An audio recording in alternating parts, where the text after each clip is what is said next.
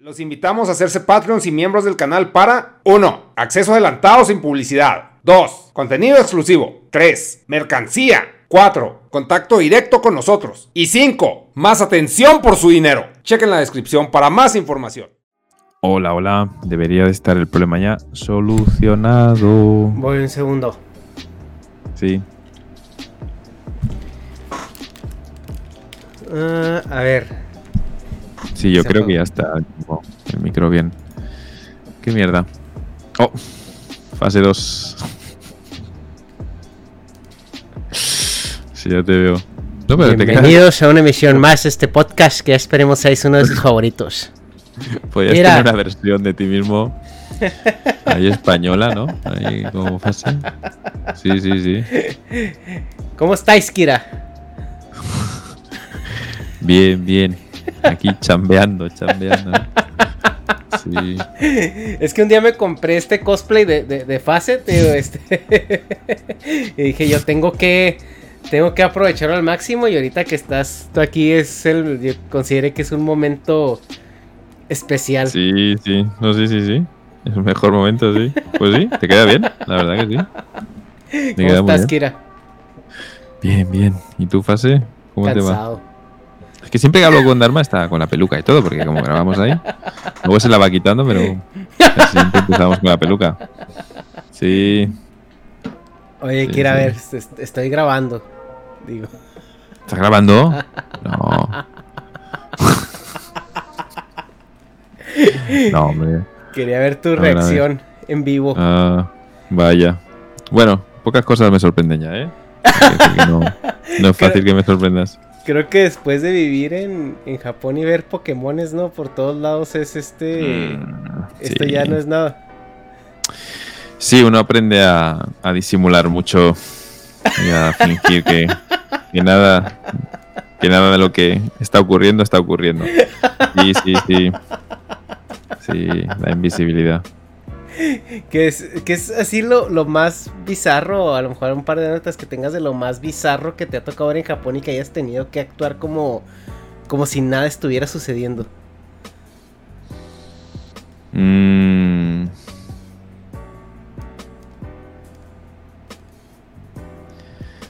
Mm, Pues puede ser, la puede ser de, de- de hace mucho tiempo, no sé si a lo mejor Sí, hace sí, mucho sí, tiempo, como estabas en fase 1. Ah, sí, sí, bueno, sí, recuerdo, recuerdo un amigo, un amigo conocido, Otaku, que, que dijo, voy un momento al lavabo. Y fue al baño y empezó como a vomitar ahí, guau, y se escuchaba fortísimo desde fuera vomitando. Luego regresó a la mesa y estamos los demás como si nada hubiera ocurrido y, y nadie le preguntó nada en absoluto de cómo. Y yo, en aquella época, pues seguía a los demás, estaba ahí en plan camaleón y pensé, bueno, si nadie le pregunta nada, pues yo tampoco voy a preguntarle. A lo mejor sea lo normal, pero me pareció muy, muy raro, muy raro. Que nadie le preguntara si está bien o no. Sí, fue muy raro. Oye, Sí, fue como, disculpa un momento, voy al baño. Y se le escucha, muriendo. Y luego vuelve y tú, "Mm, hola, ¿qué tal? Sigamos con la conversación. Sí.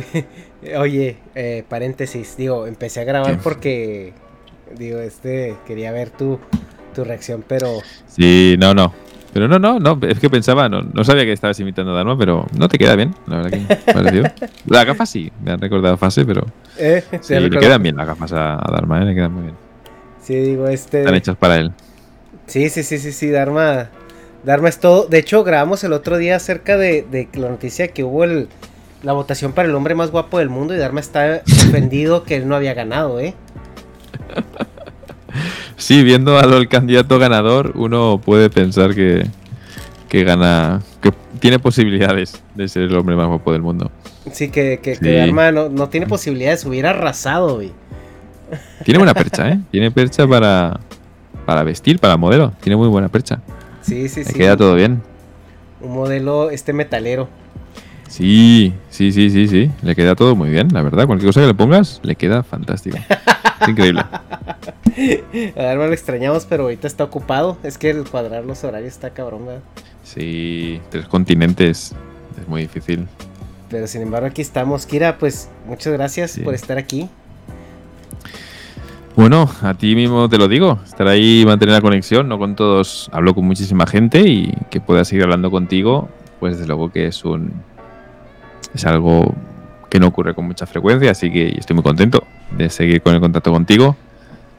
Y sí, pues sí, he hablado con mucha gente, la verdad, esta semana también. Ayer tuve dos asistencias terapéuticas y, bueno, personas, ¿no? Que están ahí viendo, que están súper cerca, aquí en Japón, ¿no? Y, y, que uno se sorprende cómo paso más tiempo hablando contigo que con estas personas, ¿no?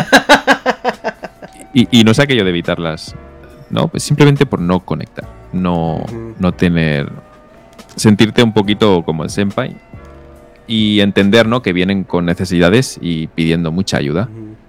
Y habiendo pasado por ello lo entiendo perfectamente. Pero claro, te vienen buscando ayuda y pues te drenan bastante. Y no sientes que la relación te aporte nada. eh, no te sientes cómodo y sientes en, en, la el deber moral, ¿no? De ayudar a, a, una persona que está ahí. Y bueno, cuando estás ahí ayudas, pero cuando no estás, pues tampoco lo buscas. Sí, pues que, o sea, cuando dijiste terapéutica, supongo que es como en un o sea, tú, tú tomas un rol como de psicólogo, ¿no? O... Sí, me pagan. O sea, oh, viene a consultarme con, con, un, okay. con un price tag por delante. Sí, pues es una asistencia psicológica, es decir, identificamos el problema y, y le digo pues las terapias que puede seguir para aliviar o normalizar el problema que tenga o darle nombre al problema que tiene. Oye, y es que me parece súper interesante, pero antes, antes de hacerte esa pregunta, eh, pues bueno, te quiero agradecer, digo, eh, lo hablamos ahorita antes de, de, de, presionar el botón de grabar, pero eh, Kira es el padrino del canal. Este, fuiste ese primer episodio perturbador. Hace, sí. hace tres años, cuando el mundo, decías tú, era, aún era mundo. Sí, era mundo. Y, y, ahorita que ya el canal viene cumpliendo tres años, eh, pues es un gusto que, que, aún sigamos en comunicación. Que, que, que no, no, me hayas bloqueado todavía. Sí, porque tú me has visto bloquear a personas ya. Y me has visto bloquear. Y sí, pues ya te digo, eh, mantener, que mantengamos la conexión y todo esto. Uh -huh. O sea, yo podría mantener contigo el respeto. Y que volvieras a decir, oye, ¿por qué no otra entrevista? Y pues sí. diría, wow, apreciaría mucho tu contenido y apreciaría mucho el esfuerzo que haces y me parecería fantástica la labor que estás haciendo. Pero bueno, se quedaría ahí, ¿no? Como en otra reunión más, uh -huh. como tantas otras que tengo constantemente con sí. personas que no conozco y se acercan y, y, hablan conmigo. Pero el hecho de que sigamos aquí, desde luego, y con esta conexión, es algo increíble, me parece muy, muy, muy bonito. Perturbador, dijera. Sí. Sí, sí, sí, sí. No, yo también lo aprecio mucho porque la verdad es de que eh, Kira y yo pues, tenemos bastantes conversaciones que no grabamos y, y, nos hemos divertido mucho y, y, la verdad es de que las risas nunca faltan, pero siempre es, es bueno tener una persona que tenga ese conocimiento más allá también de, la, de las risas, de las bromas y todo esto, o sea, donde puedas tener eh, conversaciones eh, interesantes y también fructíferas, porque ves que yo vengo contigo con, con dudas que vi en algún lado de acerca de, de cómo, de, de, cómo Japón se comporta, ¿no? O sea, como ente, porque pareciera que Japón, la isla es, es, es como un, un kaiju, así por, por sí sola, ¿no? Mm -hmm. Con sí, con conciencia propia y con mentalidad propia y, y, a veces es bien difícil entender por qué hacen lo que hacen, ¿no? Cómo reaccionan. Y, y ahorita Japón ha tenido, eh, yo creo que unos meses bastante interesantes, eh, sobre todo en el ambiente político, ¿no? Con, con, lo, de, con lo de AVE. ¿Cómo sí. has visto tú ahorita que se ha comportado y ha reaccionado el país? Ha habido una reacción típica, la de siempre, y ha habido una oportunidad de cambio en cuanto al planteamiento de los temas y las fuentes de ese planteamiento con el asesinato de Abe. Ese creo que era el 8 de julio. Y hubo un potencial cambio porque el país, los medios oficiales se callaron, no profundizaron más allá del suceso, lamentaron todo y todos se posicionaron, pues eso, ¿no? Hay que eh, condenar, ¿no? Al infierno, al, al asesino por el mal que ha hecho, el poco respeto que tiene a la vida. Todos se quedaron ahí. Pero el debate surgió por primera vez y en contra de los intereses del gobierno y sin estar en conexión con ellos desde YouTube. Empezaron a aparecer personas hablando de la vinculación que había con la secta y el gobierno. Y gente que había abandonado la secta y que lo había pasado muy mal. Y contaban su experiencia. A partir de ahí se empezó a ver eh, muchos canales que hablaban de esto y, entender el problema que había detrás de, del, motivo que tenía eh, Yamagami Tetsuya, el asesino de, de Abe, para hacer eso. Y en la red empezamos todos a empatizar con el asesino, al que ya llamábamos con San. empezaban a llamarle Yamagami-san. No Yama, Yamagami eh, Yogisha, que es como el sospechoso, es como se trata a un criminal, ¿no? De hecho, si a un japonés tratas a un criminal llamándole San, se ofende. Porque ya empieza, forma parte de, de la escoria humana y ya lo excluyen, ya no forma parte de las personas normales y Pues ya no es Por eso no se le puede poner San, no. No, no podemos ponerlo a nivel de San. Así que la gente empezó a llamarle San, Yamagami-san. Y em, empezaron a agradecer que destapara todo esto. Empezaron a agradecer que por fin se entendiera la vinculación, la injerencia de la religión en la política y el equilibrio que hay con los, la lucha constante con la burocracia. Y sobre todo los intereses de los medios. Esto se destapó. Hubo un momento de decir, wow, esto puede que cambie. Puede que la gente empiece a entender que los medios cuentan lo que quieren y que deberían de empezar ya a buscar eh, las voces informativas en, YouTube, en, Don Nadie. Y no dejarse llevar tanto por, por las instituciones, organizaciones, las autoridades y de abandonar la televisión, ya que en Japón eh, la televisión sigue siendo un medio demasiado influyente. A pesar de convivir con, con, las redes, han conseguido que la televisión tenga sus canales de YouTube, pero línea y con el mismo contenido. Y esto es un problema grave. Y había ese momento de cambio, de decir, por fin empiezan a intentar escuchar a la gente que tiene cosas que contar sin tantos intereses. Pero no, los medios de la izquierda eh, criticona japonesa eh, han vuelto a canalizar el debate tal y como lo han hecho con todos los otros escándalos y se ha convertido otra vez en, en la típica monserga izquierdista con la única intención de echar piedras, muy mal argumentado y tampoco buscando cambiar absolutamente nada más que seguir representando los intereses internos de criticar a ciertos políticos para desbancarlos. Y nuevamente el sistema sigue intacto, el sistema sigue siendo infalible y el problema es la gente, que compone gente individuos concretos. Y lo han vuelto a llevar al mismo tema de siempre, impidiendo prácticamente cualquier cambio que haya. Es decir, esto podría haber hecho que la gente, pues eso, eh, hiciera el storming, ¿no? Como ocurrió en el Capitolio. O sea, que la gente se indignara de verdad. Sí. Y dijera, pero qué mierda, porque mostraron la imagen del gabinete del partido gobernante, del gobierno, de los 12 que componen el gabinete, y 10 de ellos habían sido elegidos por la religión. O sea, podrían haber realmente presionado para el Soji ¿no? O sea, división general todos esos candidatos estaban comprados. El gobierno está 80%. Candidatos que no salen elegidos en el voto de esa secta y de otras. No salen elegidos. No salen. O sea, no tienen representación. Oye, Y luego es, es increíble el tema y tengo muchos millones ahí ya por publicar sobre este tema sin atacar a las religiones, pero el proceder japonés es terrible, es terrible, es otra época del medievo. Oye, eh, pero déjame hago un paréntesis porque ya eh, tu micrófono empezó también a petardear mucho. Oh, Mira, no sé si es, no sé si es el mix. Bueno, pues una, una disculpa ahí a la, a, a la gente, tuvimos que hacer ahí una, una este un, reset ahí técnico porque tenemos ahí un problemita de audio.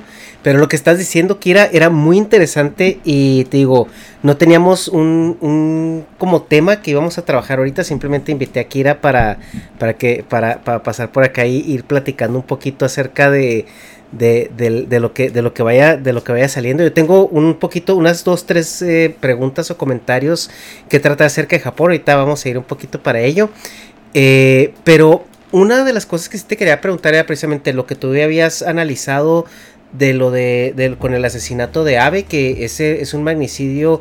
Escuché, eh, vi tu video donde tú hiciste como un análisis de, las, de los magnicidios que había habido en, los últimos tantos años y, yo pensaba que Japón era más tranquilo, güey. Mm. Honestamente. Pensé que no se daba tanto esto. Sí, ocurre con, con más frecuencia de la que podemos imaginar y pues muchas de estas noticias nunca salen, tampoco son de interés y la imagen que nos formamos viene del contenido que, que recibimos. Y también Japón es un país que sabe venderse muy bien, así que los policías, la policía habla muy bien de ellos mismos y te comentan ¿no? que son la policía más efectiva del planeta, con la tasa de crimen más baja, pero luego uno desde dentro entiende el equilibrio que hay entre las mafias y quién gestiona los crímenes y sucesos y te das cuenta de que eh, pues eh, muchos de los sucesos ya se encargan otros ¿no? de limpiarlos. Y se todos es como que hay un equilibrio en el que todos en el momento en el que dicen la policía es efectiva ya contamos con todo esto que hay detrás. Ya sabemos no eh, que todo esto está está detrás y bueno es una forma que tienen de hablar de venderse y que no hay no tenemos que tomárnosla tal y como la están diciendo. Hay que interpretar muchísimo en el caso de Japón, mucho, mucho, mucho.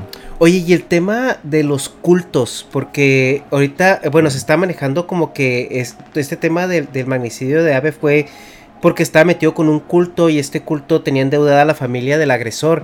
Pero ahorita, ahorita mencionaste la palabra religión, entonces me mm. gustaría mucho... Eh, entender de qué estamos hablando aquí, porque una cosa creo yo que es como un, un culto coercitivo o una, una asociación coercitiva y una religión como tal, ¿no? O sea, porque, por ejemplo, o, en Japón se interpretan de manera diferente. Porque yo lo pienso en, en, España, en México, tú puedes ser mormón, testigo de Jehová, o católico, cristiano, protestante, o lo que sea, pero siento que esas religiones no son tan coercitivas a ese punto, ¿no? Mm, sí, aquí tenemos un Lost in Translation muy bonito porque eh, cuando he dicho religión eh, tenía en la mente eh, el término Shukyo Dantai, que significa asociación religiosa. Entonces lo traduzco de ahí, pero no es una religión con el peso que todos pensamos. Hay una publicación muy buena de alguien que hizo una tesis sobre la palabra religión en Japón y cómo fue una forma de ponerle nombre a algo que parecía eso, pero que no lo era. Así que la religión en Japón siempre ha tenido un movimiento sectario, de culto, y no religioso, como el que todos entendemos. Entonces, cuando vemos un proceder típico de una religión, le ponemos el nombre de religión, pero en realidad siempre ha sido culto. Y no podemos hablar de una religión. El sintoísmo no tiene dogma.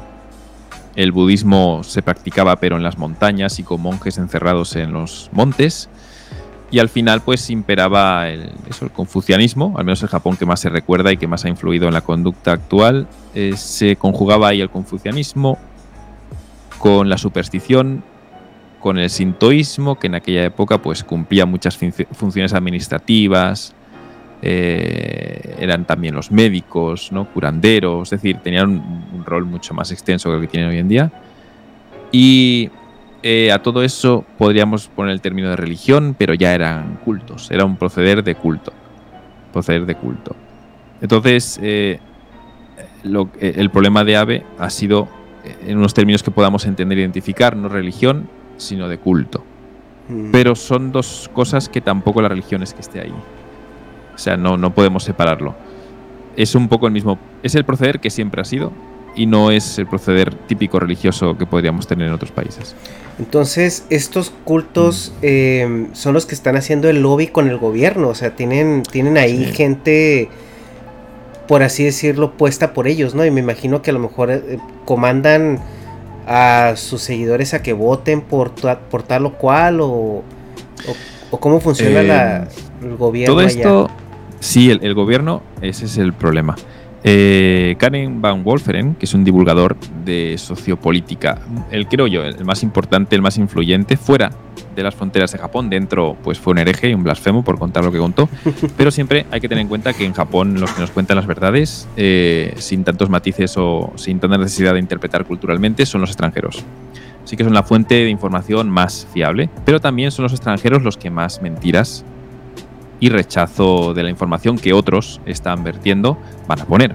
Entonces, eh, Karen Waldwonfre no está libre de críticas, de fraude y tal, pero bueno, las críticas que recibe tampoco es que tengan un, contraargumento. No te están, solo lo intentan negar, o intentan quitarle peso, o intentan silenciarlos. Y por lo tanto siempre os vais a encontrar con, con este debate entre gaijines, entre extranjeros peleándose por la explicación. Pero es mucho más probable que sea un extranjero que te cuente una verdad. Hay que saber verla, hay que saber ver de dónde viene el que te da el contraargumento. Y bueno, en el caso de Karen Van Wolferen, pues desde luego que, que, es una persona que, por como lo comenta y todo, parece que es el que está más cerca de, la, de describir la realidad. Lo que él describía en el, su libro, que es El Enigma, The Enigma of Japanese Power, eh, y era porque cuestionaba de dónde venía el poder en Japón. Y entonces él lo atribuía al sistema, los administradores del sistema decía es el gobierno, el Japón, Japón es un país sin gobierno, sin cabeza. Tiene gobierno pero no cabeza. Tiene responsabilidad compartida. Por este mismo motivo, a día de hoy seguimos todos discutiendo sobre la responsabilidad del emperador Hirohito en la Segunda Guerra Mundial. No se sabe muy bien quién encargó el ataque a Pearl Harbor, eh, a quién culpar realmente. No se sabe muy bien. Todos jugaban un papel importante, pero nadie tomó decisiones. Yo creo que, que, el ataque de Pearl Harbor es de lo, de lo poquito que se le debería de cuestionar a Hirohito, ¿no? Porque también tenemos el genocidio que hubo en China, eh, este... ay, ¿Cómo se llamaba el, el, general que traía su cagadero ahí también en Corea, en China? El escuadrón... Sí, el Kenpeitai, 731. Eh, sí, ese. Escuadrón 731, el que en Petai, sí. la policía, cuando destaparon lo que estaba sucediendo dentro de ahí era. Híjole, o sea. Ni, ni Hitler se atrevió a tanto. En Japón eso se explica como que, bueno, fueron focos rebeldes con ciertas ideologías radicales que iban con intereses nacionales, pero no controlados por el gobierno central. Mm. Y en esa misma época se puede entender que eso era así porque incluso mataron al primer ministro de la época, eh, Inuyoshi eh, Kai me parece que fue el último primer ministro que tenía ideas eh, no radicales, no militares. Y Inuyoshi Kai me parece que le asesinaron, pues uno de estos grupos radicales de la vía del emperador, que le llamaban. Y estos fueron los focos que fuera del país estaban campando a sus anchas y haciendo básicamente lo que les salía de ahí por los intereses, decían, del país, pero no bajo las órdenes de nadie en concreto. Entonces, eh, esto siempre ha sido así en Japón, ya desde la era de, la era de antes de Edo, que se instaló la paz en feudal. Pero antes de eso había un equilibrio entre guerras que consistía en esto. O sea, todas las provincias que había luchaban entre ellas y mantenían un equilibrio eh, belicoso y no había paz, sino era tensión constante a ver quién invade a quién. Pero era una tensión que nunca llegaba a una guerra importante hasta que llegaron los grandes dirigentes que intentaron unificar todo el país. Pero lo que comentan los historiadores es que era muy curioso ver cómo provincias totalmente eh, rivales, cuando veían que una provincia ganaba más influencia, se unían enemigos para terminar con esa provincia que tenía más influencia, para poner a todos al mismo nivel.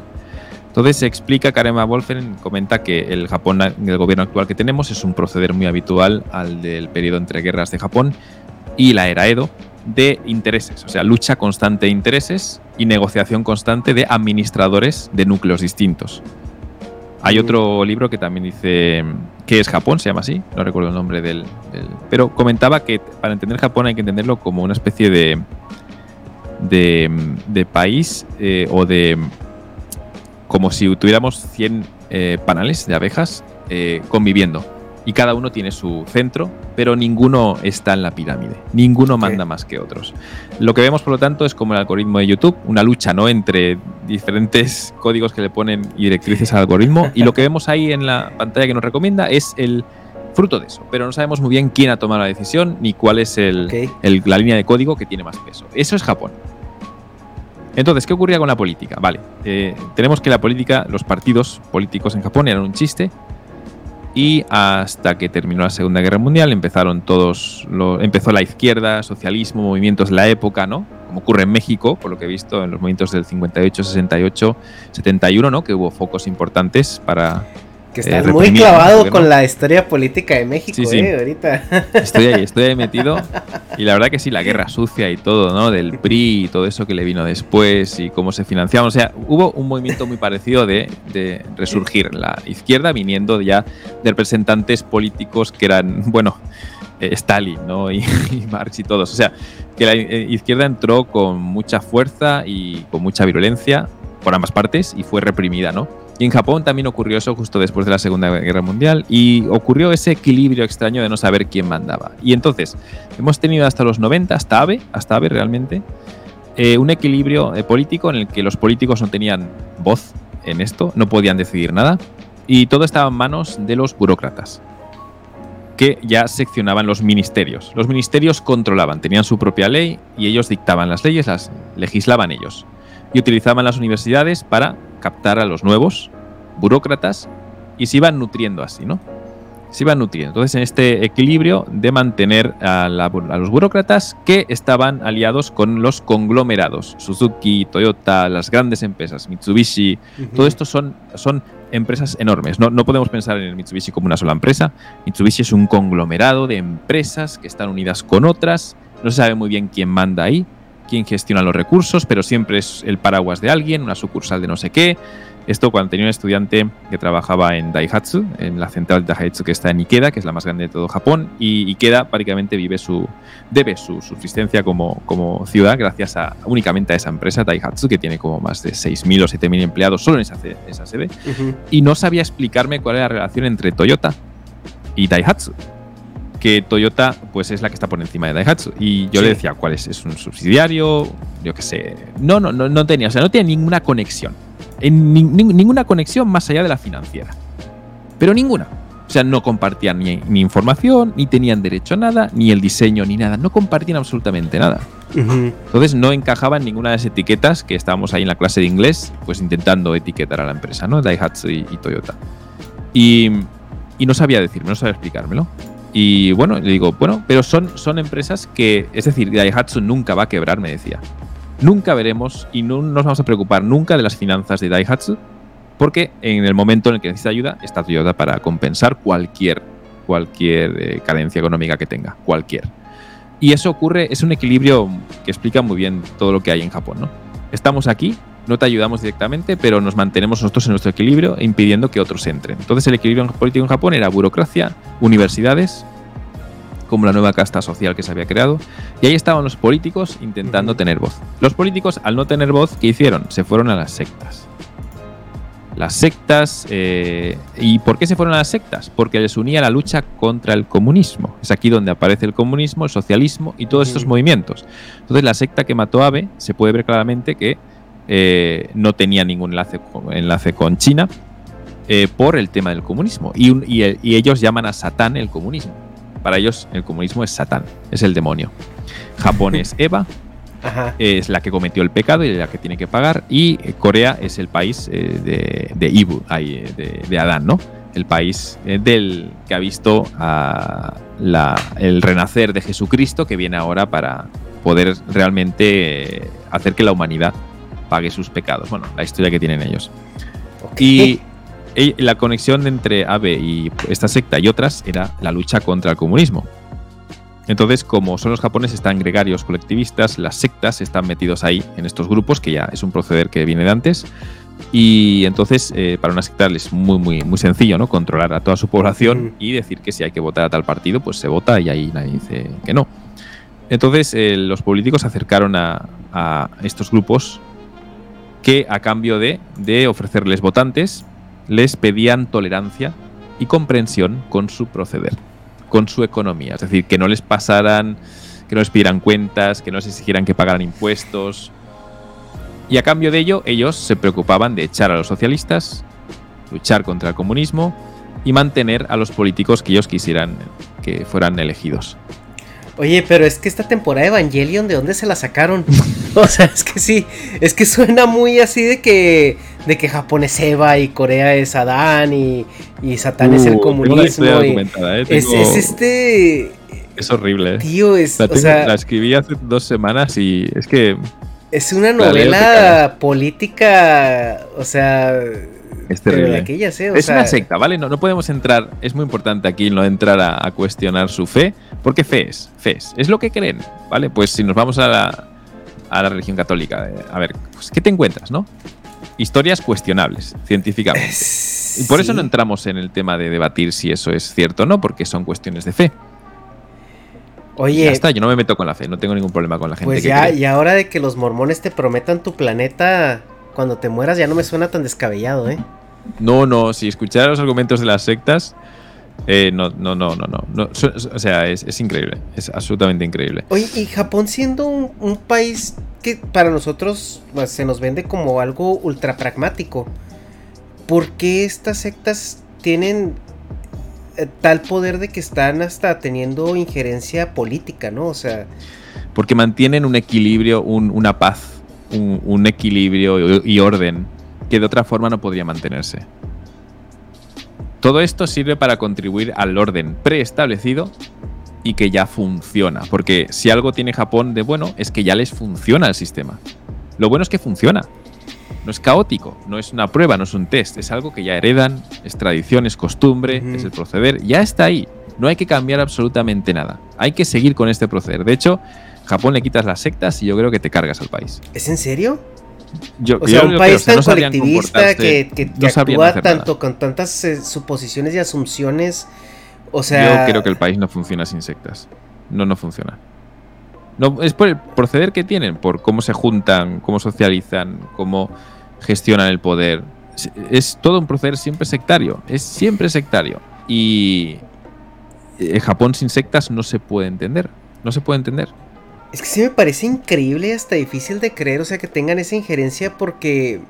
Mm. Al punto que dices tú que tiene tan organizada a, las personas porque...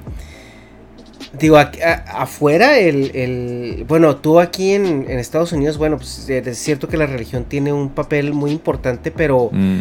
Pero sí se ve que... O sea, en términos operativos... Está un poco... De lado, ¿sí me explico? Sí, sí, entiendo, sí. O sea, si desaparece mañana los testigos de Jehová, o sea, pues obviamente sí habrá una organización, lo que tú quieras, pero no al nivel de que me cargue un país. Sí. Eh, porque, o sea, ahorita me suena de que, o sea, realmente el orden social de Japón tiene mucho que ver con la organización sectaria, o sea, de, este, de estas organizaciones. Sí, sí. sí, ¿Y en, Qué, en, Qué, punto, eh, eh, cómo ejercen ese orden o ese control? ¿A base de qué? Primero por tradición y costumbre y por gestión de los recursos. Es decir, eh, eh, hay que entenderlo como si fueran clanes. Mm. Clanes con proceder de culto sectario. Pero al fin y al cabo, clanes que vienen de familias y de temas anteriores y todo esto vinculado para mantener nuevamente, pues casi siempre el, el punto larga masa que ha unido a todo esto ha sido el impedir que entren agentes externos. Se unen por esto. ¿Serían como partidos políticos, pero también con tintes eh, religiosos, por así decirlo? sí, procede religioso. Procede religioso. Procede religioso, sí. Sí. ¿Cómo es posible que en una sociedad que aparenta ser tan pragmática esto tenga un trasfondo a ese nivel, no? Cuesta cambiar el. Karen Van Wolfren decía que cuesta mucho cambiar el orden preestablecido, sobre todo cuando funciona bien. Es que les funciona, eso es, lo malo. Es decir, no hay ningún momento en el que piensen que. Y, el asesinato de Ave pues pone de relieve que existe este equilibrio y que este equilibrio lo que está haciendo es impedir ¿no? que haya un cambio y sobre todo impedir ¿no? que se represente realmente a los intereses de la población en un momento en el que bueno pues el mundo va cambiando cada vez más rápido y puede que un cambio sea necesario. Y parece que el sistema no va a estar ahí para dar respuesta a ese cambio que, se requiere. ¿Y realmente la gente de Japón está buscando un cambio? Porque también si dices tú que el sistema funciona, mm. están honorándolo de manera tradicional y todo esto. Eh, por lo que escuché, eh, como que siento que hay empatía por parte de la sociedad hacia el agresor. Eh, ¿Realmente Japón está viviendo un, cambio eh, o una intención de cambio eh, social? Mm. Yo creo que el cambio va a venir de una forma pasiva, agresiva, pero muy pasiva. Y hay ya personajes, ¿no? Que en la red están ahí enarbolando pues banderas y, de... Pero son no de lucha contra el gobierno, sino de mantente ajeno y bueno, intenta hacer tu vida ajeno y movimientos interesantes, ¿eh? De desvincular la mentalidad esta del shachiku, ¿no? Del ganado corporativo y de intentar eh, redefinir los valores eh, de la vida, ¿no? De lo que consiste, para qué vivimos, para qué trabajamos, para qué todo esto. Son pequeños movimientos que van claramente en contra de los intereses de las corporaciones y, por supuesto, amenazan el equilibrio actual, ¿no? Porque si algo se va a perder con esto es el equilibrio. Y ya sabemos, ante todo cambio, pues siempre un poco de miseria viene, ¿no? Por haber perdido algo. Pues algo, para ganar algo nuevo hay que soltar algo anterior y va a haber un poco de caos.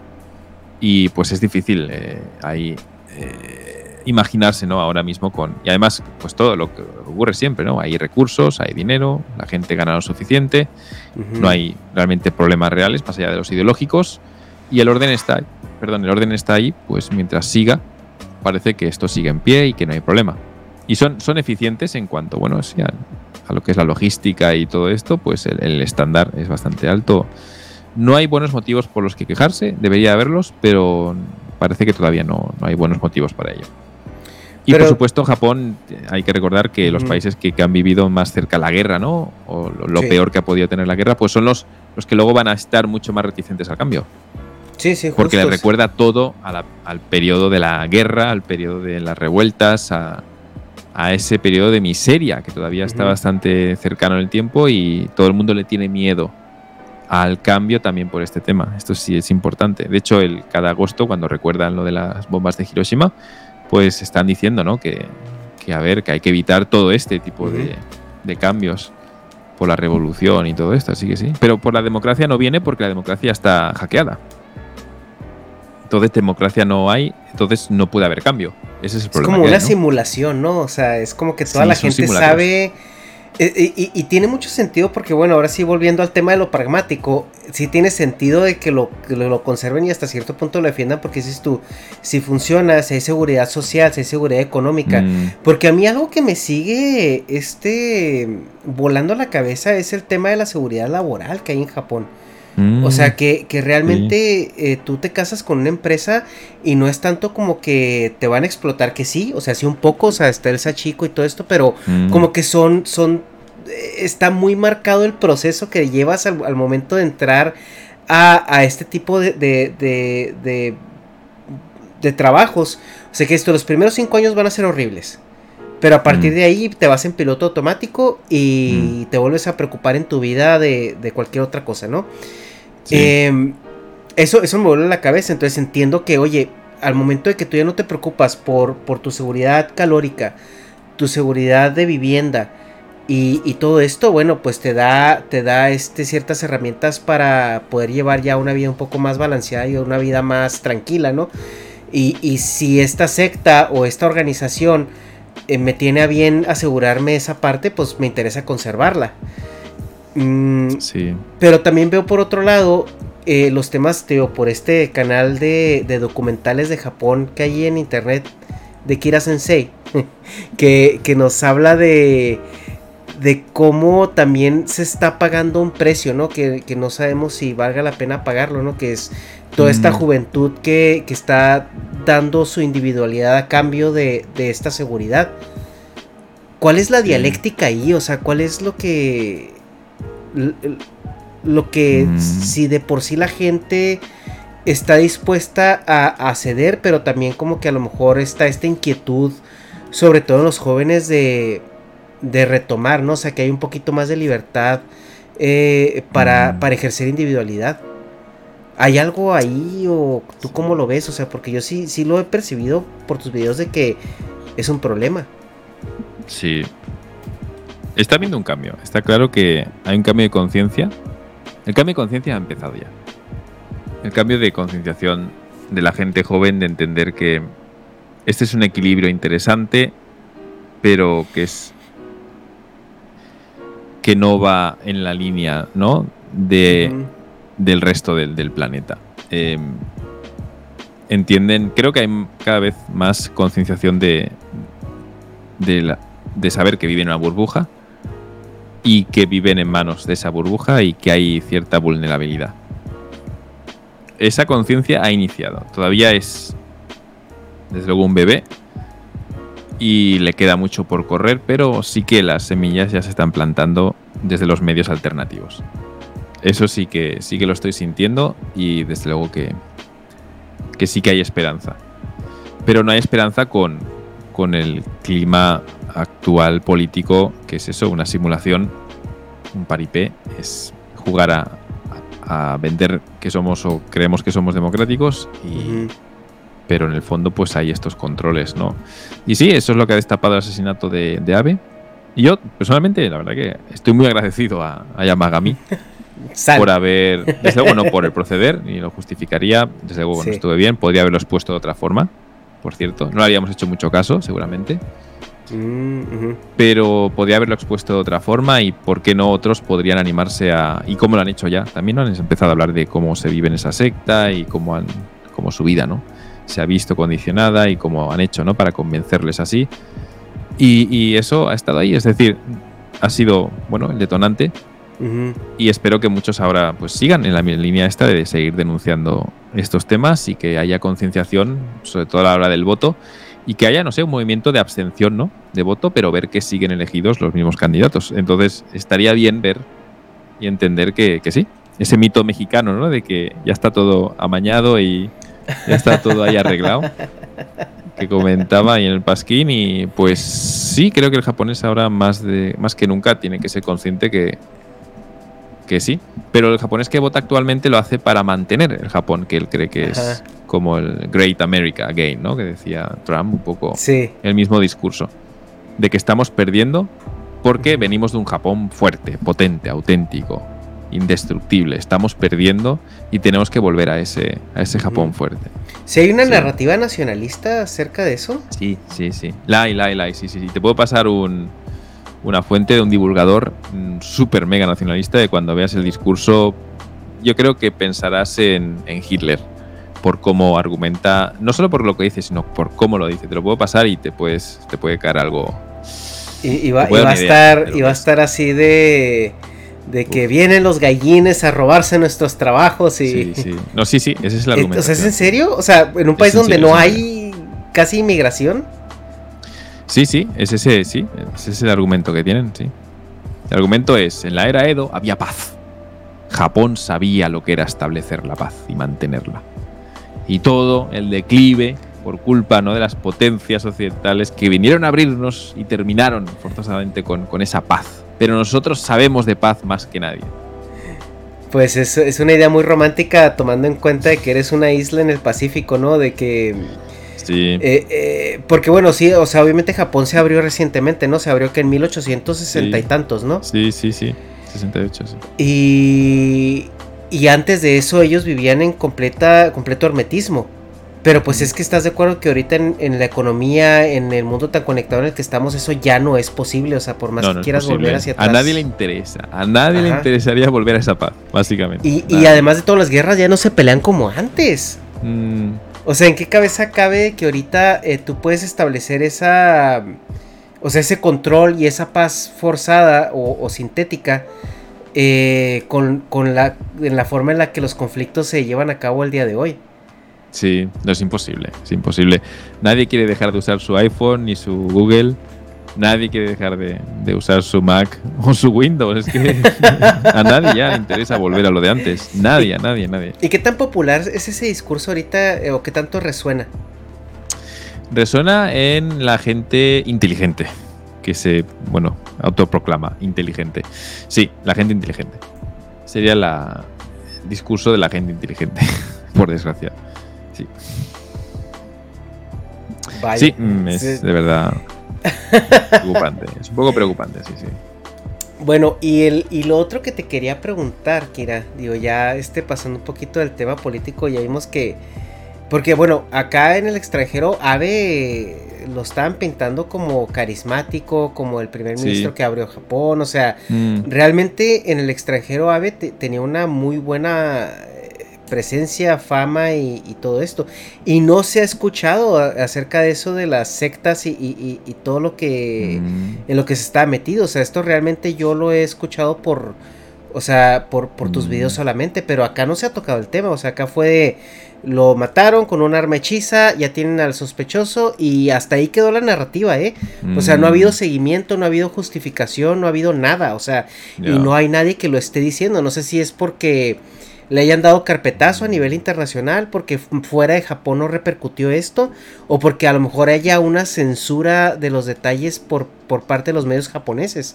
O sea, que no les interesa que esto salga a la luz. Sí, los... Bueno, se dice que... Se dice que Japón nunca se cuestiona nada hasta que alguien le publica un artículo en el New York Times. Es decir, muchos de los temas que se debaten luego en Japón empiezan no en Japón, sino fuera. Ok. Así que hasta que alguien no se preocupe por saber más y tenga un pie en el país y investigue y publique un artículo fuera del país, no se empezará a hablar de esto. Es decir, desde Japón no van a hacer ninguna promoción de estos temas. Ninguna. No van a hacer ningún esfuerzo porque se entienda. Sino es más bien cuando alguien publica un artículo fuera, luego le intentan rechazar o contrarrestar y hacen pues nuevamente eh, publicidad ¿no? de, de, sus ideales y para intentar terminar con eso. En Japón, pues cualquier artículo que se publica en New York Times dicen que está financiado con dinero chino y ah, que tiene la intención de terminar con, con Japón. Así que eh, sí, siempre se mueven ahí. Por eso no, no escucharás nada hasta que algún investigador o algún periodista que se meta ahí ¿no? y se ponga a investigar eh, encuentre algo que le llame la atención y, y empiece a hablar de esto. Pero como sabemos que las sectas operan en varios países, la secta que mató a Abe, entre comillas mató, no fue la secta que mató, pero la secta ¿no? que estaba metida en el tema, pues opera en 150 países. Mm. Así que es muy difícil hablar de una secta que también está en tu país. Okay. Teniendo en cuenta que el tema religioso y sectario pues es un tabú de prensa en algunos Sí. países. Y bueno, no queda bien cuestionar los temas de fe. ¿Y se sabe se qué debe. secta es? Sí, sí, sí, sí. Te puedo pasar la página. Y sí, está en, en España también estaba. sí. Oh, también está en España. ¿Y, y de Sí. qué va esta secta o de qué? Esta secta no sabes que es una secta, es se hace pasar por una agencia matrimonial. Te pongo la página, es que cuando veas la publicidad podrás entender mil cosas. Es una, es una agencia matrimonial que tiene detrás una secta. Y nadie sabe que es una secta hasta que te han hecho firmar un contrato. Pero, y ese es el proceder sectario de, de- de- de las sectas en Japón, ¿eh? no es algo que han, han inventado. Está por ahí. pero esta secta, o sea, de entrada, ¿qué se dedica? ¿A conseguirte pareja o...? Sí, es una agencia matrimonial, sí. O sea, tú dices, oh, estoy soltero, tengo mucho trabajo, no tengo tiempo de buscar pareja. Pues, ¿qué hago? Pues busco en internet, mm, busco pareja. Quiero formar una familia. ¿Y qué te encuentras? Pues te encuentras con esta secta. Mira, te, te voy a poner esto. A ver. Y solo, solo tienes que ver las imágenes. Está también en varios idiomas, evidentemente. Pero solo tienes que. Te lo pongo por WhatsApp. Sí, si dónde? quieres, mándame por WhatsApp. Solo tienes que abrir y ver un poquito cuál es la imagen que vende. Y ya verás. Pues Oye, verás ¿qué que Es tan... una cuestión interracial. ¿Qué tan recomendable bonito. es este... que la gente sepa de esta página? y nada que, oye, Bueno. yo, yo estoy buscando matrimonio ahí también. Ah, bueno, pues tienes que saber que esto es una secta y que no te podrás casar hasta que pases siete años Wow. contribuyendo y que tú no decides con quién casarte, lo decide la Siete secta. años. Sí, luego eh, organizan eventos anuales. El último fue este, este pasado agosto, me parece, en el que en los que casan a la vez a 100 parejas con, eh, bueno, ellos deciden con quién te casas. Y es curiosísimo porque la mayoría de parejas son de extranjeros casados con algún coreano y luego se van a vivir a Corea, les dice dónde tienen que ir a, a vivir.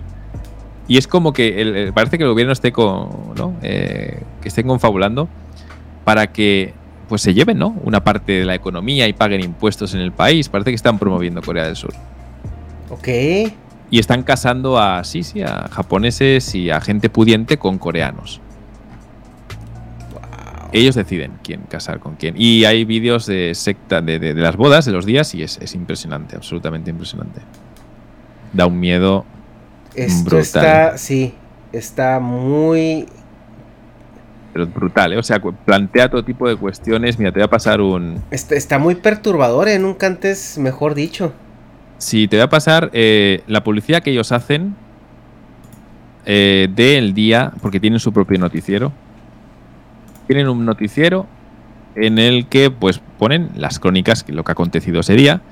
Y aquí pues era uno publicado, por alguien que lo puso pues por este tema, ¿no? En 2017, ¿eh? Y pues bueno, era un noticiero normal para que veáis un poco cómo en ese día pues casaron a 100 parejas y todos están ahí casándose. Y repito, ninguno de las parejas eh, se conocía previamente. Están arregladas. O sea, es una. Es un. Es una. Un volado, ¿no? Una moneda. ¿Con quién te va a tocar? Sí, correcto. Pero ellos tienen sus códigos y tal, y cosas, y te garantizan felicidad. Y todos los que luego cuentan historias de que lo han pasado fatal y tal, y pues son personas que les casaron con, con, con ese tipo de, de contratos. Y bueno, pues, pues desde luego que esto pues, es un nido de problemas, ¿no? Infinito. Puedes ver ahí las parejas, todos esos, son Sí. organizados. Es por haber pasado siete años, es que da un miedo. Sí, sí, sí, sí, sí, sí, sí, sí. Es increíble, ¿no? O sea, y dices que tienes- y todo tipo de, de pieles, de colores y es alucinante. Sí, Esto está que ocurriendo. tienes Tienen un que- presupuesto nacionalista. O sea, el presupuesto que tiene esta secta está al nivel del presupuesto de la nación de Japón. ¿Es en serio? Es en serio. El- o sea, cada uno de estos ha tenido que aportar 700 mil dólares para casarse ese día. 700 mil dólares. 700 mil dólares, ¿eh? Estoy viendo aquí el paneo de las parejas. Bueno, al menos son inclusivos, ¿eh? O sea, estoy Sí, viendo, sí, son inclusivos. Estoy viendo, eh, el dinero no tiene raza, color ni apellido. Sí, 700 mil dólares. sí. Tío, si, Sí, que es si- el si dinero tú con que tuvo que- 700 mil dólares no Sí, te sí, sí. consigues una pareja, es porque te, te mereces que, que te hagan lo que te quieran hacer en esta secta, ¿eh? Claro. O sea, 700 mil dólares es el dinero que un japonés puede ganar a lo largo de toda su vida. Y ese es el dinero que la familia de Yamagami tuvo que donar, contribuir a la secta. La secta dice que todo fue por voluntad propia de la madre, que en ningún caso, pero al, al estudiar el proceder de la secta, eh, llegan a un punto en el que la persona pues pierde todas sus facultades para tomar decisiones por cómo lo hacen. O sea, pasan como un mes, eh, una semana completa sin dormir. Y luego les hacen firmar un contrato en un estado mental deplorable en el que sí, no eso es pueden completamente, yo creo que línea por línea es ser sectario y, y a lo mejor Sí. eh, Carles Tamayo, no sé si, si te suena No. el nombre. eh, debería- estaría bueno que investigara esto. Carles Tamayo colabora mucho con Jordi. Y es, él ah, tiene sí, que un es un canal, canal que de. investiga las sectas. Sí, sí, Sí. lo conozco, lo conozco. Sí, sí, sí. estaría Conozco, conozco. estaría genial que, que le cayera a Japón investigar esto. Bueno, dices que no tiene que estar en Japón, ¿verdad? Sí, Porque sí, está sí. en. por- pero es- esto de que te has- un- una, una semana eh, te privan de, de dormir y luego te Sí, de dormir y todo contrato, para. Sí, esto Imagino es que es con completamente ilegal. Sí, sí. Ah, Y ese proceder es increíble lo que tienen. Y, y- y, pues bueno, lo han expuesto, lo están comentando en YouTube otros japoneses y debería llamar la atención, ¿no? De las autoridades. Pero como tiene la injerencia política, pues Ujú. el el beneficio que reciben de la política es que nadie les comente nada de esto. Joder, o sea, que nadie plantee uno- que esto es un problema. Cada uno tuvo que aportar 700 mil dólares. Sí, la Es que contribución es- que, tienen que hacer, sí. sí, sí. Es que es, es que es una estupidez. Mm, O sea, es increíble. tío, yo, yo imagino, o sea, con 700 mil dólares yo me puedo comprar una rusa. Me llega Sí, pasado sí. mañana, o sea, Es que es todo el que dinero es- que ganaría un o sea, japonés es- a lo largo de su vida. Todo el eh, dinero. Por eso Yamagami no pudo ir a la universidad, tuvo que dejarlo al segundo año. Por eso se suicidó, me parece que era su padre y su hermano también, por estos temas económicos, la presión económica. La secta dice que no, que todo fue voluntad propia. Todo no, lo hicieron. joder, tío, voluntad propia, mis, mis huevos. sí, güey, sí, o sea, sí. El, o sea, es, es, es- eh, Sí. perdón, el nombre del, del agresor es Yamagami, Tetsuya. Yamagami, ¿verdad? Yamagami, y no le dicen San porque pues ya no se merece el San. Sí, le llaman Ok. Yogisa, que es sospechoso, asesinato. asesino. Yogisai, ok, ok, soy Yamagami, así, ¿verdad? Yamagami, Ok, entonces Yamagami. este tío, eh, su familia se metió a esa secta, ¿a él lo inscribieron para casarlo o, o- o cuál es la No, historia? él era. Él era el, bueno, el, el hijo del. Tuvo la mala suerte de que su madre estuviera metida en esta secta y que el nivel de contribución pues era tan alto lo que tenía que estar pagando que tuvo que quitarle de la crianza de sus hijos y de su vida pues se convirtió en un Pero infierno ¿por qué durante la madre estaba metida en esa secta? Sí, o sea, Vale, ahí, ahí viene. Porque la Ok. gente hecha y derecha, criada en un país civilizado, con posibilidades y recursos y buen trabajo, ¿por qué se metería en una secta? no, eh, Ese es el tema de discusión. ¿no? pero no, la, la pregunta es porque ¿Por entiendo que esto es para casarse, ¿no? Pero pues la señora, ¿por qué Correcto. estaba? Ajá. ¿Por qué se meterían en sectas? La cuestión es una dinámica social que crea un problema que es que hace muy difícil tener familia. Muy difícil conocer a alguien. Muy difícil tener amigos. Muy difícil tener pareja. Muy difícil. Lo hace muy difícil. Lo hace tan difícil que esta secta se ofrece e intenta solucionar un problema. ¿Qué problema es? Pues casarse con alguien que te garantice una felicidad y estabilidad en el futuro. Y es ahí donde entran todos estos. Es aquí donde todos se meten y normalizan esto, porque luego se normaliza. O sea, tú puedes decir, coño, ¿cómo que tanta contribución? ¿Cómo que tengo que vender productos? ¿Cómo que tengo que dedicarme a esto? ¿Cómo que tengo que quitarme? Pero ven a su alrededor y todos hacen lo mismo. Ah, pues esto es lo normal. Ah, pues esto es lo que se supone que tengo que hacer. Y si lo dejo de hacer, me quedo sin amigos. Y si lo dejo de hacer, pues todos están en mi contra. Pues ya empieza aquí a, mezclarse el tema cultural, lo que se, las costumbres, creencias y conductas aprendidas con, con eh, la normalización, ¿no? De esto que a cualquier persona le parece lo normal. ¿Hay que pagar? Pues es lo normal, todos lo hacen, yo también. Todo esto, pues y, su proceder sectario de absorberte y pero tratarte como a un familiar y hacerte creer ¿no? que todo eso pues lo hacen, en realidad te piden el dinero por, por, lo que te quieren. Y eso convive con la realidad cruda en Japón, que si uno entiende muy bien en Japón cuando vives, que si pues no tienes familia formal, no tienes a nadie. O sea, los amigos amigos no son, ni nunca lo serán. Muy difícil tener pareja si no vienes de cierta empresa o tienes algunos estudios. Es muy difícil tener pareja con esto. Y esta empresa eh, secta te ofrece la posibilidad de, pareja y trabajo. Es un set perfecto. Y felicidad, porque te lo venden con felicidad. Así que ese es el motivo por el que se meten aquí. Una vez dentro no pueden salir. Y, no pueden salir porque los persiguen, porque ese contrato tiene validez eh, jurídica. No tiene validez legal y no pueden exigir, y todo esto es lo que se está hablando ahora, que no tienen fuerza legal para exigir el pago. Pero nuevamente entramos en la dimensión psicológica de, crear una necesidad y bueno, eh, aprovecharse de cómo la gente pues sigue las normas y se comporta así. Sí, y nadie se queja, nadie rechista. Entonces, todo esto es muy difícil de entender desde el punto de vista occidental. Oye, ¿por qué no se autodeterminan? ¿Por qué no se quejan? ¿Por qué no denuncian? Japón eso no ocurre. No es nunca una opción. No es un recurso, nadie en el mundo fuera de Japón, porque dices tú que esto está en España. Sí. Las normas y la forma en la que absorben es distinta. O sea, son muy buenos. Se han adaptado a la cultura de cada país. Entonces, lo que se, lo que se dice en Japón es que por ser coreanos, a los japoneses es a los que más dinero les, piden. Y se ha comparado el dinero que tienen que pagar los coreanos del sur que se casan con los japoneses. Los japoneses de 700 mil dólares. Pero el caso de coreanos no tenían que aportar ninguna, ningún tema económico.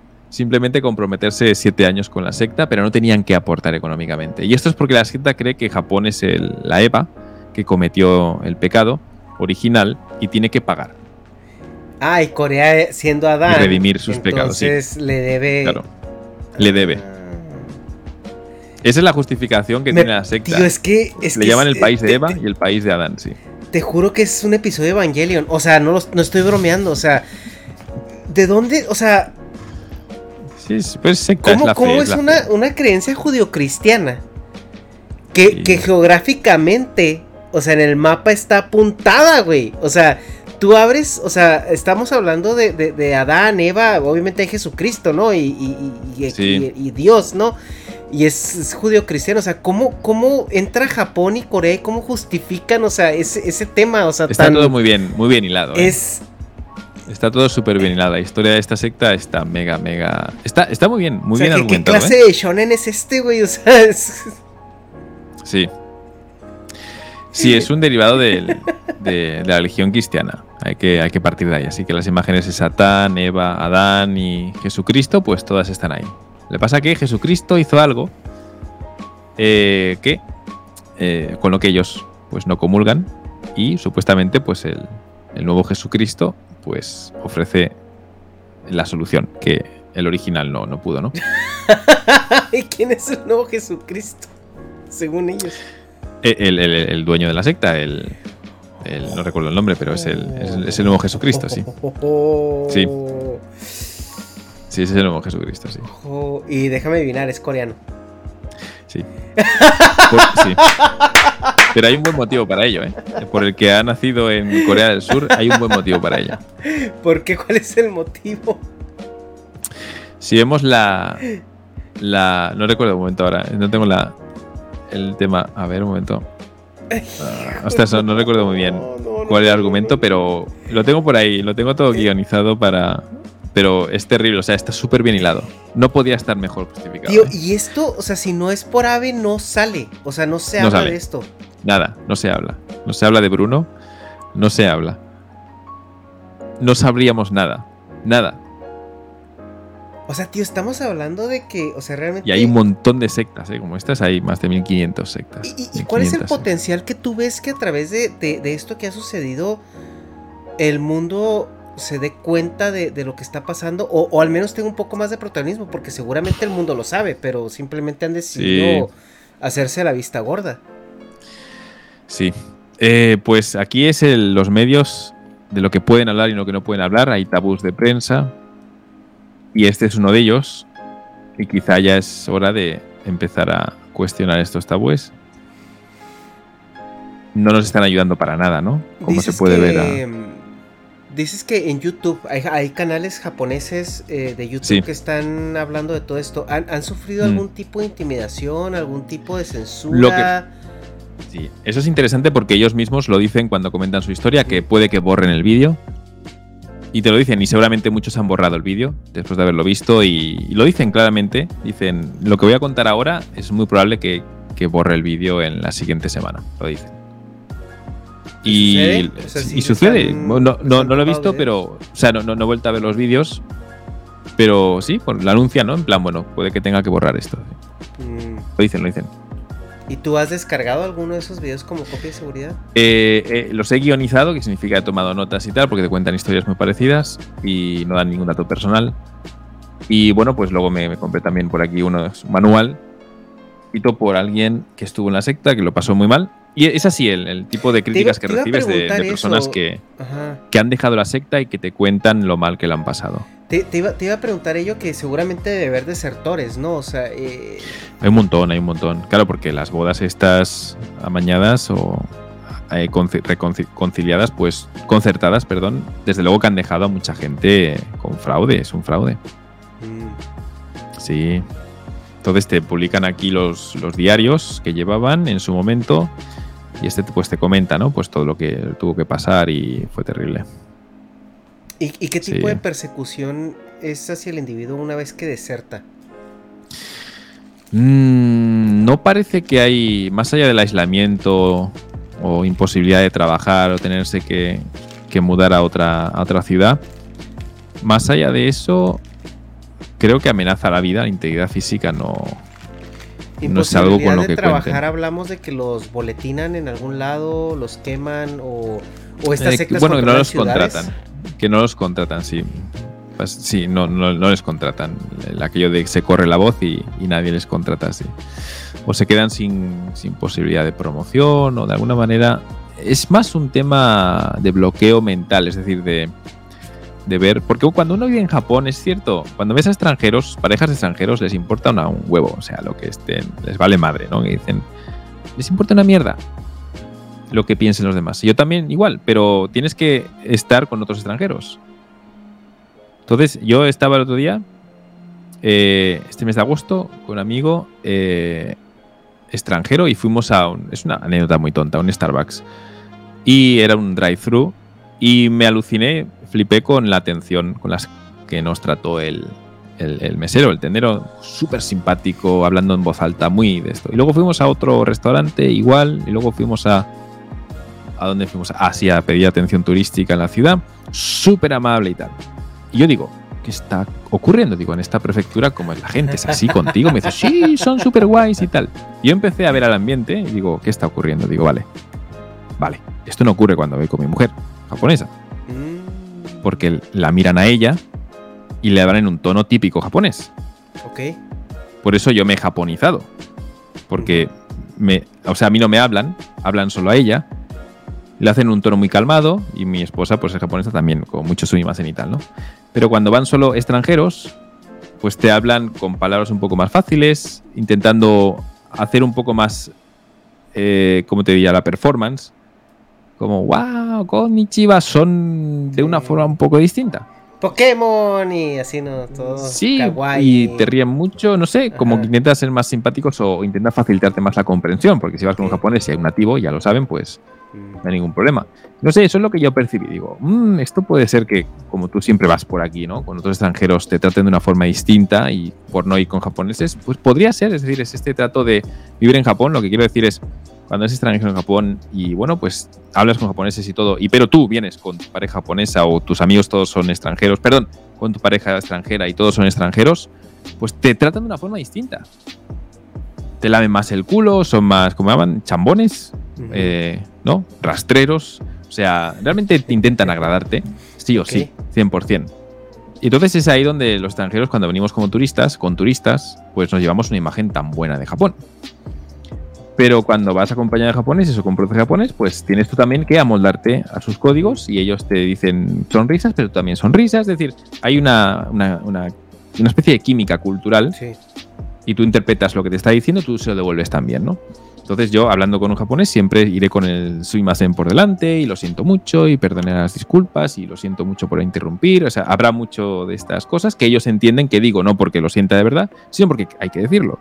Ellos te devuelven lo mismo y es verdad, y lo lamento mucho, el tiempo que te he hecho perder. Y se, habla mucho de esto, mucho de esto.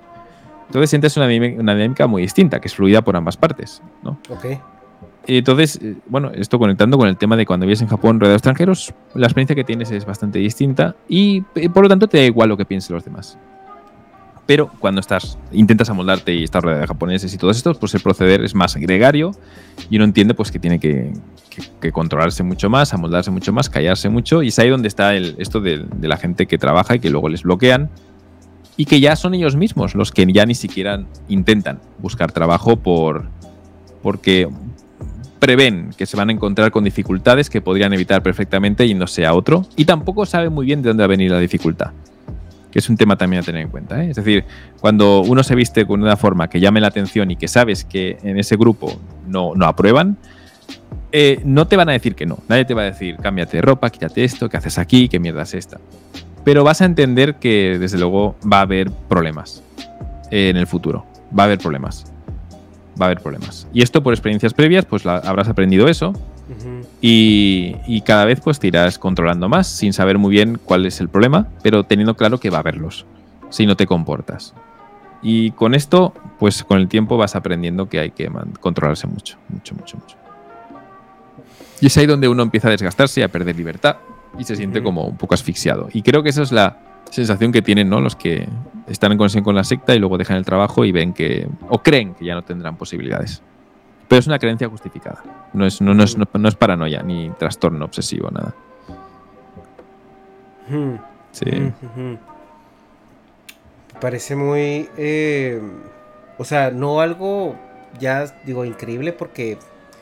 Digo, para sectas hay, hijo de su, hay, hay mm. muchas, muchas sectas en, todo el mundo que parecen irreales y que dijeras tú, es que, güey, o sea, desde que entraste eh, había luces rojas, ¿no? Había banderas rojas.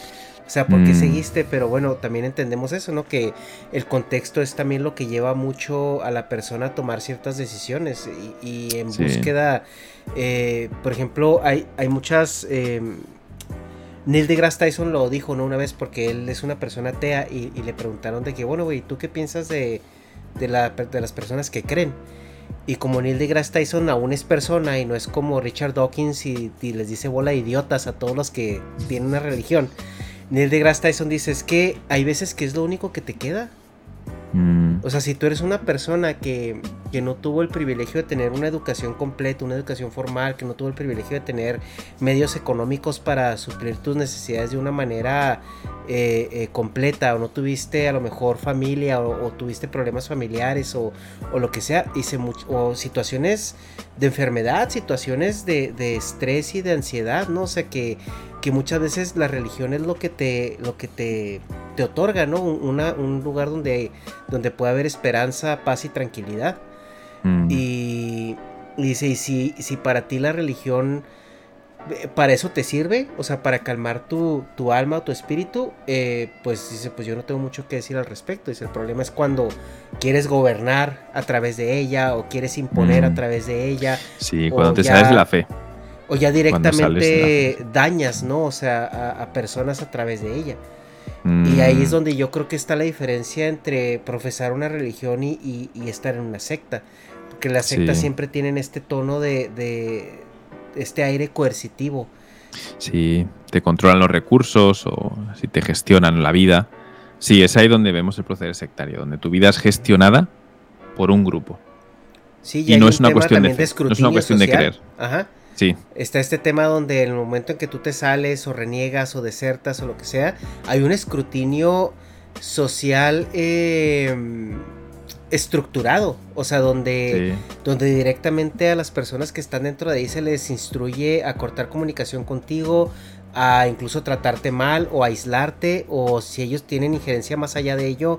Eh, del círculo social incluso Mm. te pueden arruinar la vida y a mí lo Sí. preocupante que me parece con toda esta situación sectaria en Japón es que suena a que están coludidos en, en- en temas de gobierno y por lo, por lo cerrado y homogénea que es la, la sociedad Mm. japonesa. Digo, fuera de Osaka o de, o de, o de las ciudades grandes como Tokio o, o a lo mejor Kioto, eh, eh, Japón rural es muy grande. O sea, entonces yo sí veo ciudades Mm. donde esta secta puede estar metida en, en cada uno de los negocios que se manejan en esa pequeña ciudad. Sí, sí, sí, sí, sí. Está a este nivel, sí. Está a este nivel. Eh, por eso los políticos no tienen más remedio que aliarse con las sectas. No tienen opción. Si quieren apoyo y representación y tener armas eh, con las que luchar, es decir, la intención de AVE era devolverle a la política el poder que debe tener. Porque no lo tenía. Entonces está en manos de los burócratas y cómo devuelves el poder a la política o legislas y realmente tienen efecto las leyes y no son solo únicamente cosméticas, que es lo que ocurre. ¿Cómo puedes legislar algo, algo si no tienes poder e influencia? Pues tienes que irte a buscar al equilibrio ya establecido y ganarte primero la confianza de ese equilibrio. ¿Y cuál es el equilibrio? Pues son las sectas y el control que tienen sobre la población. Y si no te ganas su amistad, pues ¿qué va a ocurrir? Que no vas a tener apoyo. Y esto era el intento de AVE por acercarse a las sectas, para luchar contra el comunismo, que era la- el tema que las unía, pero también para ganar votantes y tener armas con las que luchar contra la burocracia. Entonces tú al final de cuentas crees que Abe tenía una intención legítima o tenía una intención Sí. Y simplemente No, nunca hay noble, nunca. Siempre luchan por los intereses de lo que ellos creen que es el ideal de su país. Por lo tanto, y puede haber muchos ideales y muchas formas, ¿no? Puede haber muchas formas de concebir cómo es tu país. Lo que sí estaba claro es que, bueno, luchaba eh, por los intereses eh, nacionalistas de Japón y lo hacía como buen político que era y la verdad muy carismático, muy querido, muy estable, eh, potente en, en su presencia, eh, querido, desde luego admirado y respetado y de familias que venía ahí. Y bueno, pues ya estaba, era un político político, político con vida y cara de político y familia de político y todo. Era la élite de la política. Y ya para terminar con el tema de Abe, eh, eh, el sentimiento general en Japón a su muerte fue de, ay, qué triste o, ándale Mm. por cabrón. ¿Cuál fue? No, no, fue, fue de, de una tristeza enorme, ¿no? De entender que, que era de los pocos carismáticos desde la época de Koizumi y el previo Tanaka Kakuei, que fueron políticos muy carismáticos, que la gente sí que pensaba que representaban no al pueblo, pero sí a la imagen del japonés ideal. Y pues gente muy entregada, muy entregada. La imagen de político corrupto ¿no? De, de me la paso ahí durmiendo y me aprovecho del dinero y me compro un Cadillac, ¿no? Cuando con el presupuesto del gobierno. Eh, estos mitos y tal en Japón no, no están. No, no, los políticos no tienen fama de corruptos, holgazanes, perezosos, Ajá. huevones y, y pendejos. No, no tienen Dijera- esto. dice Kira, este, no como los del PRI. Porque, Sí, no a ver, los del PRI, sí, Kira, por- ahorita tú estás fascinado con la política mexicana. ¿Qué es lo que Me más encanta. te ha gustado de todo lo que has este, aprendido? Oh, Porque sí, aquí hay que decir ahí, que sí. eh, Kira ahorita está mamadísimo con el pasquín. ¿eh? Mm, sí, sí, estoy ahí constantemente estudiando sus temas y me ha, me ha fascinado eh, cómo las ideas que vienen de fuera impactan y entran con cierta facilidad, como el griego, ¿no? Y el turco, ¿no? ¿Cómo era? El hindú y el griego que vinieron con las ideas socialistas y se instalaron y fueron esa gente foránea que vino con sus ideas, ¿no? Y fueron hindú, ¿no? Que trajo con un nombre muy extraño que lo tuvieron que abreviar con siglas porque no había, no había Dios que pudiera pronunciar su nombre.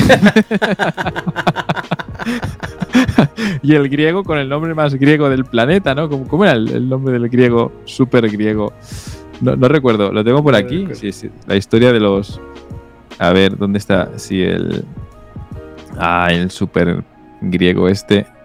Eh, que todo, todo mexicano tiene que, que, sonar el nombre porque lo habrá estudiado necesariamente, ¿no? Pero, ah, lo tenía por aquí, lo había subrayado porque me parecía un nombre muy curioso. A ver. es que eh, en lo que lo encuentras, es que a mí me da mucha risa que, tío, hasta la música. O sea, la música con la que ambientan cada episodio, o sea, la estudias, la revisas, la escuchas, la buscas. Plotino Constantino Rodacanati, ¿no? Plotino Constantino Rodacanati, o sea, ha muerto tres ahí en el nombre. Eh, trajo, sí, el socialismo, ¿no? Una de las vertientes del socialismo a México eso me ha impactado. También me ha impactado mucho el proceder político de, y sobre todo de guerrillero de las revoluciones. Esto me ha impactado tremendamente, cómo se ha mantenido esa guerra entre el PRI y los guerrilleros, ¿no? Intentando defender el socialismo, los estudiantes, las revueltas, cómo se reprimieron eh, la famosa, ¿no? La del 68, me parece que era, y la del 71 y el 58 también, la Guerra Fría que había entre el gobierno, todo esto encubierto, ¿no? Los paramilitares, o sea, un equilibrio súper interesante. Y luego también el elemento indígenas. Pueblos indígenas y, al ser un país tan, tan grande, pues ver ahí Guerrero, por ejemplo, o Sonora, o bueno, focos ya conflictivos y que no paran de producir problemas pero es súper interesante ver ese equilibrio, cómo se va ¿Cómo vas con la geografía mexicana? ¿Te pones a, ver el mapa donde...? me pongo a ver el mapa y a ubicar de dónde viene cada uno y más o menos voy entendiendo, ¿no? Bueno, poco a poco, Puebla y Sonora, Ciudad de México, como realmente la distancia cuando lo veo digo, ostras, que eso sería otro país en Japón, ¿eh? es que es imposible, ¿no?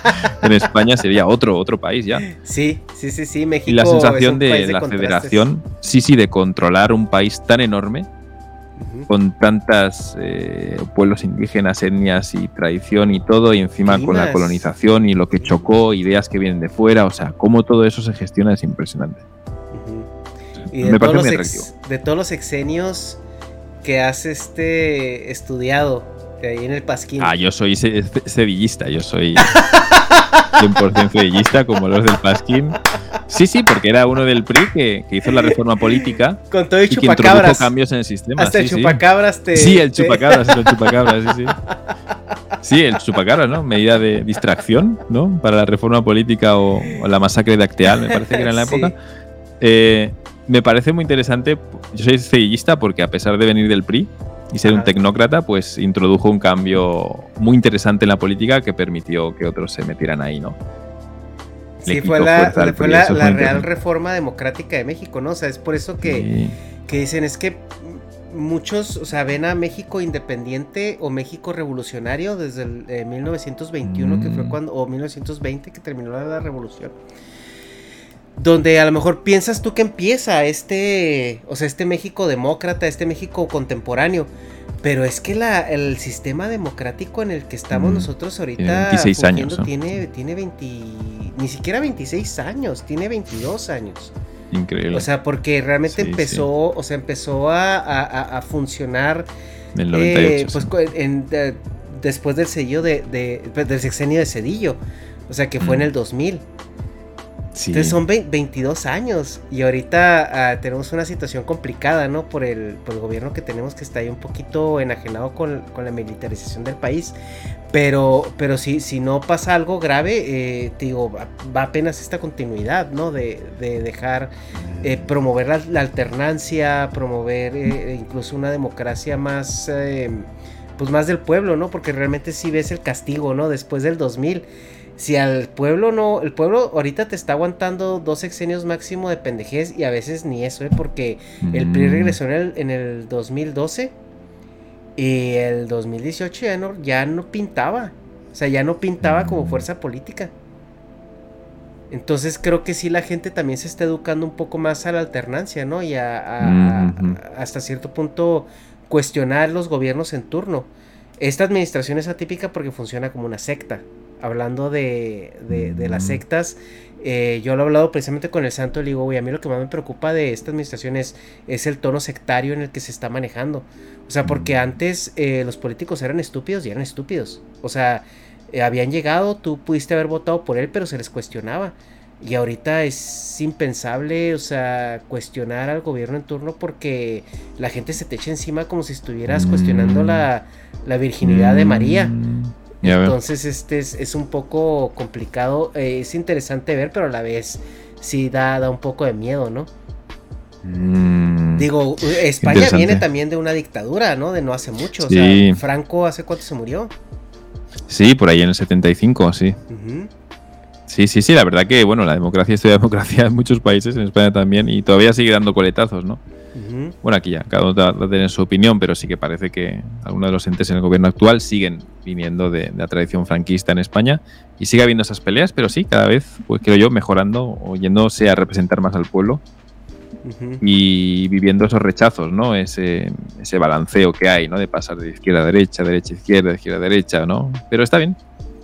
La verdad que me parece interesante. Y si la política mexicana me parece. Primero, porque el pasquín hace que sea fácil. Yo creo que la política de todos los países es tan interesante como interesantes sean los divulgadores. Sí de esa política, porque de la misma forma que me ha interesado, apasionado ahora, realmente apasionado, no para escuchar y estudiar y documentar y, ver documentales, ¿no? De, revoluciones y de, y de cosas que ha habido, y fascinándome, entendiéndolo y divirtiéndome muchísimo con esto. Y pues pienso que cualquier país que se sepa, que te sepa tener la figura que te hable de esto, va a hacer que te intereses inmediatamente por ese país. Ojalá encontrar a alguien como el Pasquín de, Perú, por ejemplo, o de Bolivia. También me encantaría de Colombia, o de Chile, de Argentina. Es que me encantaría, o sea, me parecería perfecto que hubiera. Pero cuando te encuentras a los divulgadores políticos, ya tienen cierto conocimiento previo que creen que tienes. Y hace imposible que entiendas lo que está ocurriendo. Es imposible. Y el Pasquín hace que, el acceso a todo esto sea, sea muy, muy sencillo. Te lo explica todo y me imagino que el mexicano promedio debe como decir, pensar, pues que ¿por qué me explicas esto? No, eh, no me interesa, ya lo sé, esto es sentido común, ¿no? Debe pensar, a lo mejor se ofende incluso, ¿no? No, te sorprendería, porque hay muchas cosas que en la escuela te las mm. enseñan como, como checklist, ¿no? Claro, claro, claro, claro. Que este y luego este y luego este y, tres cositas importantes de cada presidente. Mm. Entonces lo que hace el Pasquín es realmente darte un contexto cultural, darte un contexto político, un contexto social también. Y, y, luego me gusta mucho porque cómo te describen el personaje en cuestión dependiendo del sexenio y te, y, te dicen cómo, cómo llegó, o sea, de ser eh, de una clase media o de esto, de aquello, cómo, cómo fue su trayecto y cómo llegó ahí a veces hasta por accidente, ¿no? O sea, porque tú te imaginarías que un presidente de un país eh, pues viene de, de, ciertas situaciones proselitistas y, tiene una, una, carrera de años y años encaminada a ser el presidente, ¿no? Y, te topas con estos eh, personajes que cuando menos, cuando menos pensaron ya estaban ahí. Mm, sí. y, el que te vayan explicando esa evolución es, es muy interesante. E incluso la manera en que lo hacen, o sea, simplemente la ambientación, ¿no? De lo que, lo que mm. comentamos, la música. Ya es de que te ponen lo que se escuchaba en el momento. Pendeja. Siempre inician con una canción, canción, pendejísima. O sea, que deja el reggaetón a una altura que nunca la había visto antes. yo pensaba que el reggaetón era despreciable, la raza inmunda de la música. Pero no, te ponen canciones tan pendejas que dices. que ya de ahí esté con Paquita la del barrio. Sí, sí, sí, sí. O sea, son, son, son canciones que dices, pero a ver, ¿qué está pasando? La música. Save, save the music.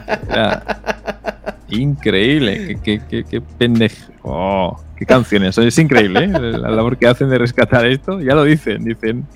Cuando te digan que el reggaetón es pendejo, estas canciones a tu madre o a tu padre para que entienda que, que no, que había más pendejos antes de, Maluma y Daddy Yankee.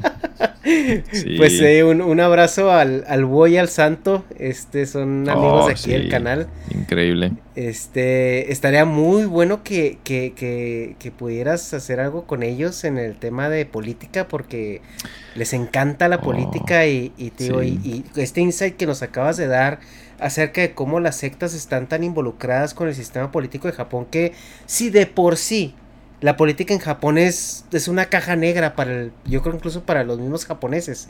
Mm. Eh, el, ahora meterle esta capita ahí ya que hasta se presta para, para mucho cotilleo de, de, de, teorías de conspiración y de chismes y, todo esto. Eh, eh, es, es, es, algo muy... No cualquiera tiene acceso a ello.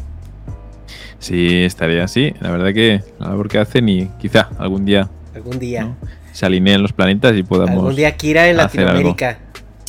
Sí, algún día, quizá, quizá. Algún día. Kira Tour. sí, sí, sí, sí. Oye, Kira, pues ya nomás para terminar. Escuché por ahí que los jóvenes de Japón no se están alcoholizando lo suficiente. Es un tema que vamos a comentar y se puede entender perfectamente. Es una promoción del gobierno y ya está. Una alerta que crean que no está. Eh, pero sí, quieren que beban más y se puede entender por qué. En términos culturales es fácil.